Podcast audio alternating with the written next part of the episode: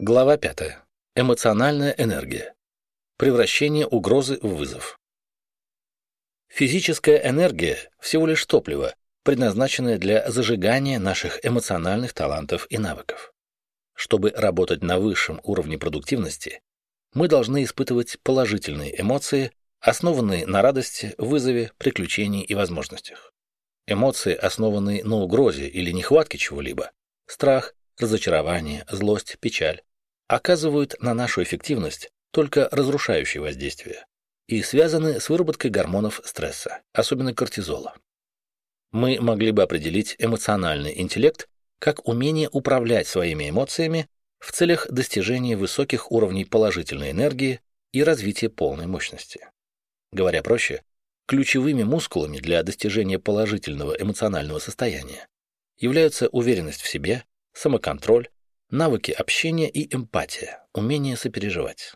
Малыми, поддерживающими мускулами являются терпеливость, открытость, доверие и удовольствие.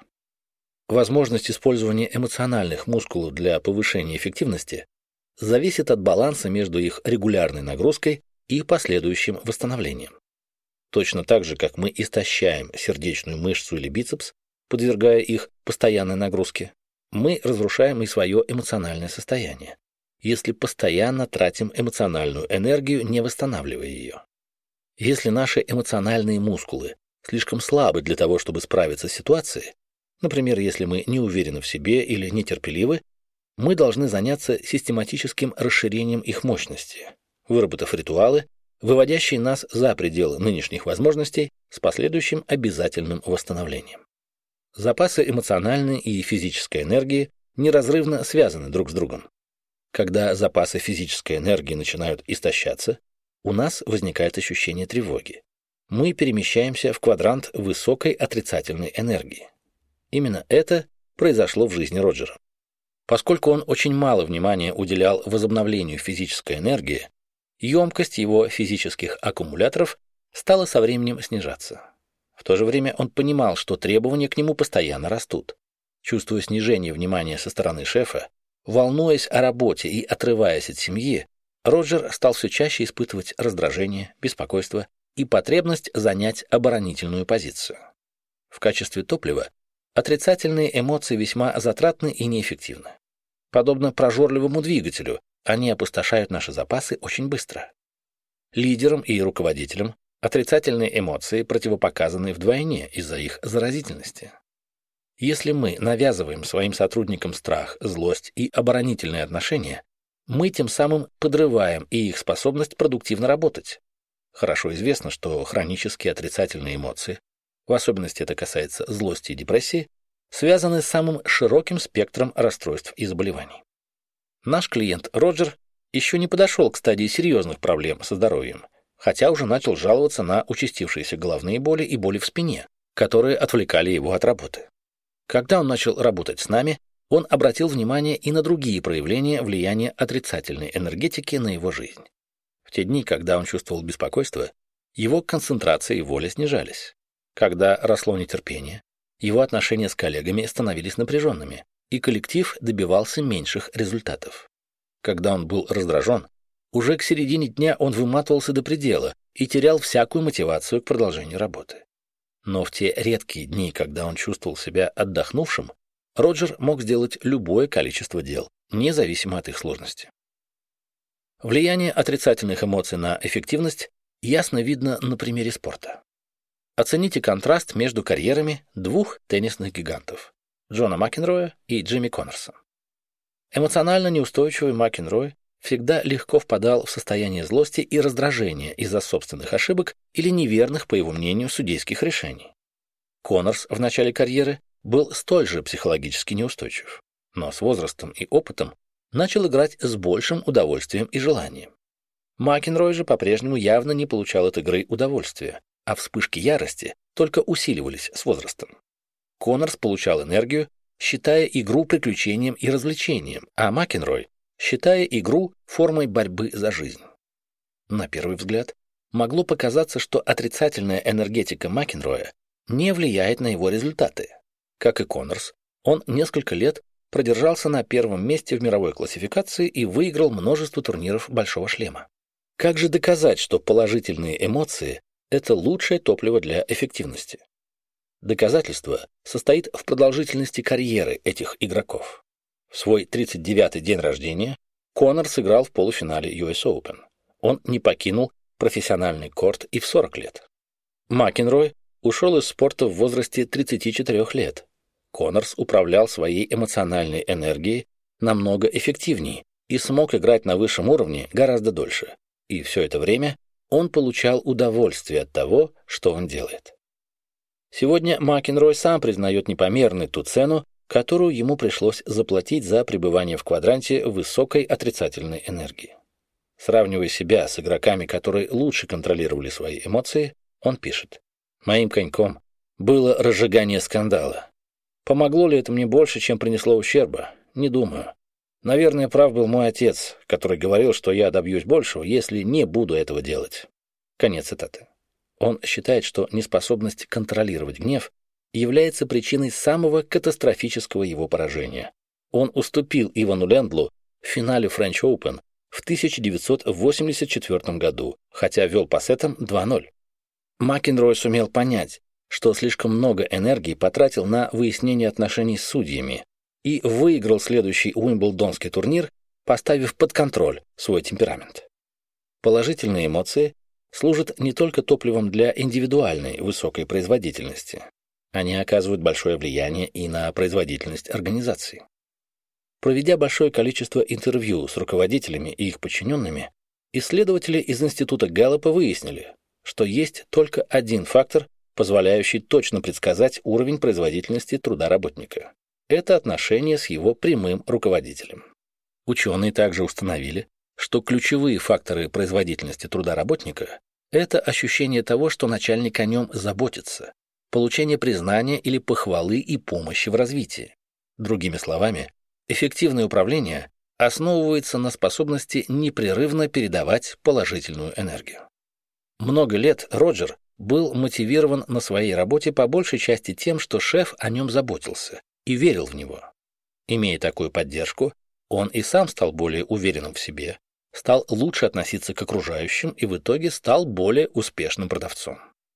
Успех может питать сам себя, усиливая положительные эмоции, которые являются основой высокой эффективности. Но верно и обратное. Когда шеф стал менее доступен, а его поддержка менее заметна, чувство удовольствия от работы и ощущение безопасности у Роджера исчезли. То же самое произошло с его уверенностью в своих силах уровнем мощности, на котором он работал, и в конце концов с его эффективностью.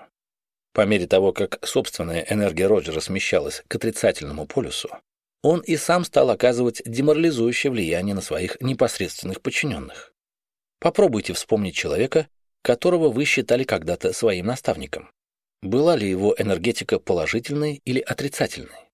Были ли вы сами более мотивированы и воодушевлены, когда вас поддерживали, помогали и вдохновляли, чем когда вас критиковали, судили и запугивали.